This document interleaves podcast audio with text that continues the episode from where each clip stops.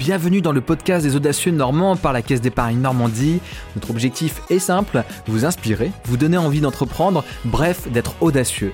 Nous partons à la rencontre des Normandes et Normands au parcours incroyable pour faire découvrir leur passion. Et aujourd'hui, je reçois Marion Brodel, créatrice de l'Ortillerie, la fabrique à nature. Allez go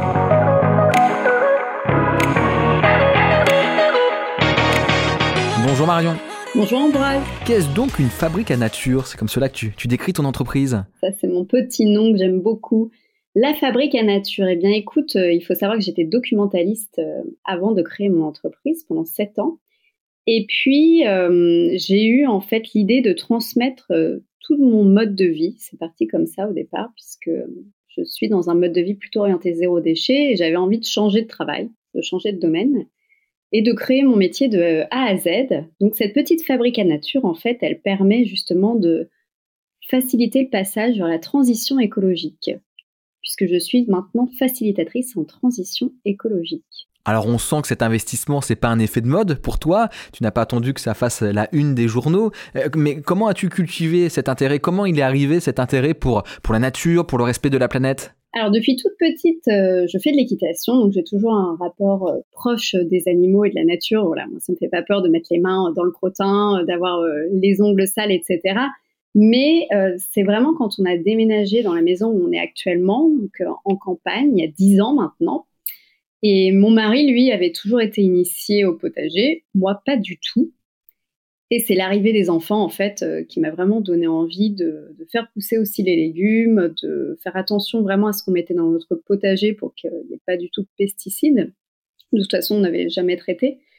Et, puis, avec la fameuse arrivée des enfants, justement, euh, il y a eu aussi bah, la, poubelle qui déborde, la fameuse quand on a les couches, les cotons jetables, tout, euh, tout ce qu'on a pour s'occuper d'eux, en fait, qui remplit les poubelles à une vitesse grand V. Et je me suis dit qu'en fait, ce n'était pas possible. J'ai vraiment pris conscience euh, d'à quel point on était une société de j'achète, je jette, et qu'il y avait plein de produits qui duraient à peine 10 secondes, qu'on les avait déjà euh, relégués à, la poubelle. Donc c'est vraiment ça qui a enclenché, moi, ma prise de conscience. Et ensuite, ça s'est fait petit à petit sur plein de sujets. En fait, le premier sujet, ça a été de réduire les déchets. Donc, euh, on est passé aux couches lavables. J'ai fabriqué des cotons lavables aussi. Et puis ensuite, il y a eu euh, bah, quel produit aussi je vais, je vais mettre sur mon corps, qu'est-ce que, qu'est-ce que je vais donner à manger à mes enfants, qu'est-ce qu'on va utiliser comme produit ménager?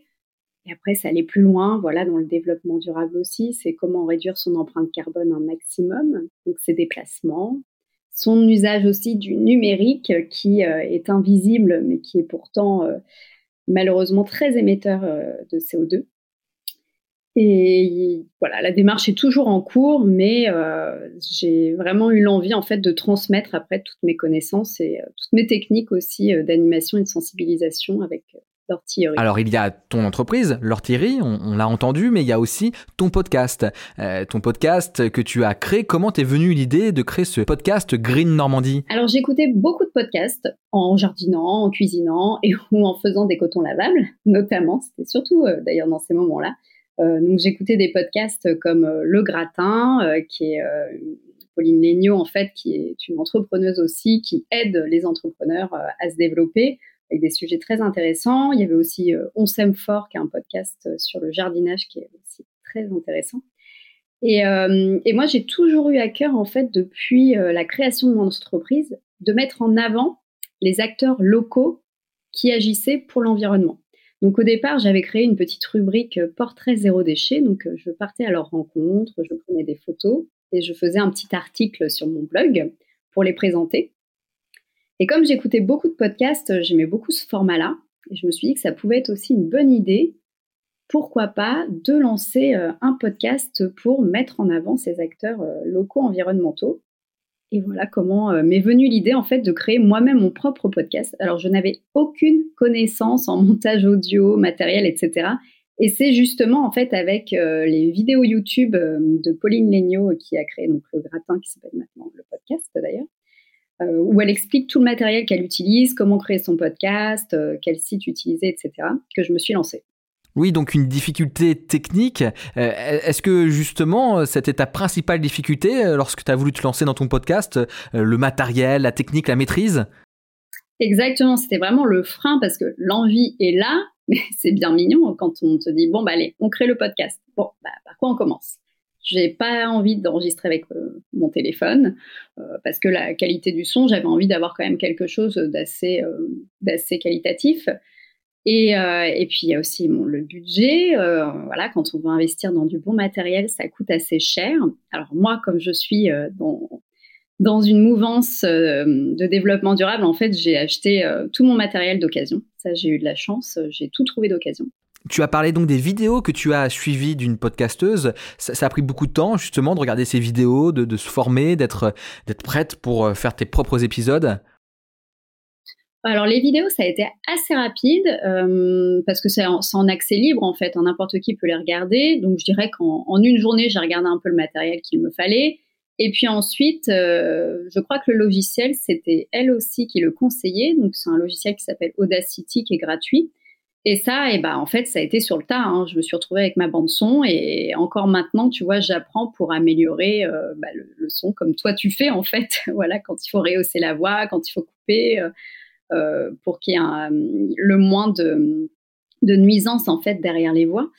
Euh, donc ça, c'est vraiment avec beaucoup de tutos en fait. Hein je, voilà, Internet est quand même euh, fabuleux pour ça. C'est que dès que tu as une question, en fait, tu la tapes et euh, tu arrives à avoir plein de tutoriels pour euh, t'orienter et avoir la réponse derrière. Alors, les compétences, c'est bien d'un côté, mais il y a aussi le temps disponible pour le faire. Ça prend combien de temps un podcast, par exemple, par, par épisode pour toi? Alors, il y a environ déjà une heure de préparation, que je sache, voilà, déjà de recherche qui j'ai envie d'aller interviewer, puisque c'est aussi ça. Alors des fois, il y a des demandes aussi. Ça m'est arrivé que ce soit des personnes qui viennent vers moi pour me demander de les interviewer. Mais souvent, c'est moi qui vais démarcher. Donc euh, il y a cette question de qui euh, vais-je interviewer? Ensuite, j'essaye de me renseigner quand même un minimum, pas trop, parce que j'aime bien quand même découvrir derrière aussi et avoir des questions qui soient plus naturelles possible. Euh, et après, il y a le déplacement, puisque moi, souvent, je l'ai fait, euh, fait de vive voix. Voilà, on, se rencontre, comme ça, je peux aussi faire des photos. J'aime beaucoup les photos. Et puis, le plus gros, donc on a une heure environ d'enregistrement, mais le plus gros, c'est quand je rentre chez moi qu'il faut faire le montage. Et le montage, j'en ai pour euh, quasiment deux heures.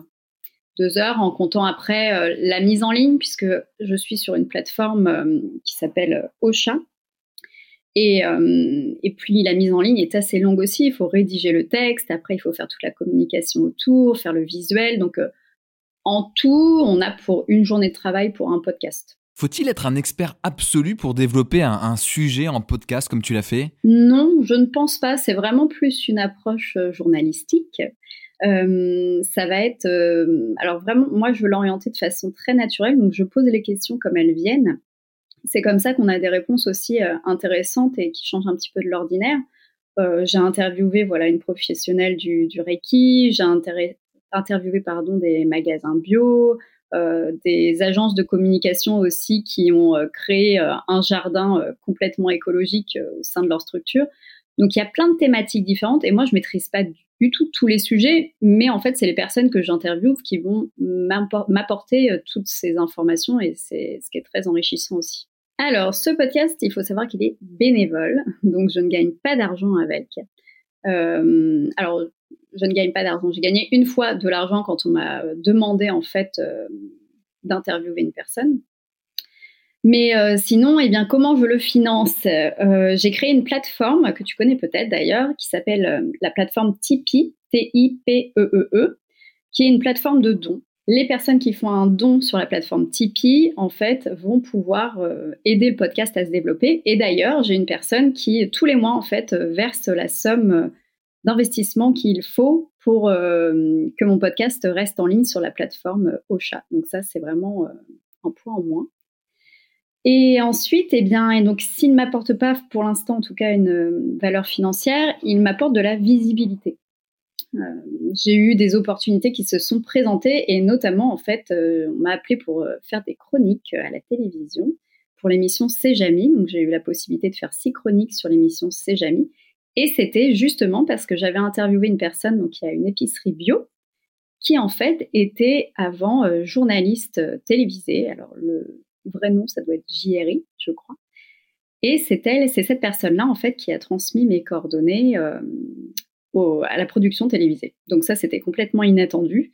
Et c'est vraiment grâce au podcast. Donc même s'il n'a pas euh, cet apport financier, en fait, il a euh, une autre orientation qui est de m'apporter de la visibilité. Et ça, euh, c'est toujours moi à prendre. Oui, donc des rebondissements intéressants, des rebondissements qui sont que euh, grâce à ton travail en quelque sorte, parce que tu es active, euh, parce que euh, tu es en pleine capacité de, les accueillir, ces opportunités. C'est top. On, va passer à la dernière question, au point conseil. Quel conseil tu donnerais à une personne qui souhaite lancer son podcast? Ce serait quoi la, bonne première étape? La bonne première étape, bah, ce serait de ne pas hésiter, de se lancer déjà, de ne pas se mettre de frein et d'acheter un, bon matériel, puisque je pense vraiment que euh, sans une qualité de son, euh, c'est plus difficile quand même euh, d'arriver à développer son podcast et de se diriger aussi vers des personnes qui, d'interviewer en fait peut-être dans un premier temps des personnes qui ont un bon réseau et qui vont pouvoir aussi diffuser de leur côté en fait l'enregistrement ensuite du podcast. Ça c'est important. C'est pas forcément ce que je fais. Moi, je m'oriente plutôt vers des, des petites entreprises ou des petits entrepreneurs, mais si j'avais la volonté de le développer à plus grande échelle, je pense que je prendrais cette, euh, cette technique-là. Merci Marion pour euh, ton temps, pour tes retours d'expérience, pour tes conseils.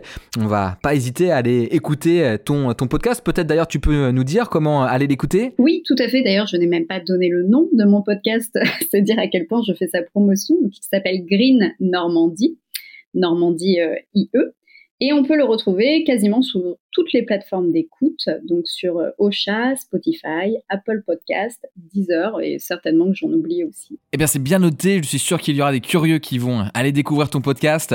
La Caisse d'épargne Normandie est très fière d'accompagner des clients engagés comme toi, Marion, sache-le. Et on se dit du coup à, à très très vite. À bientôt.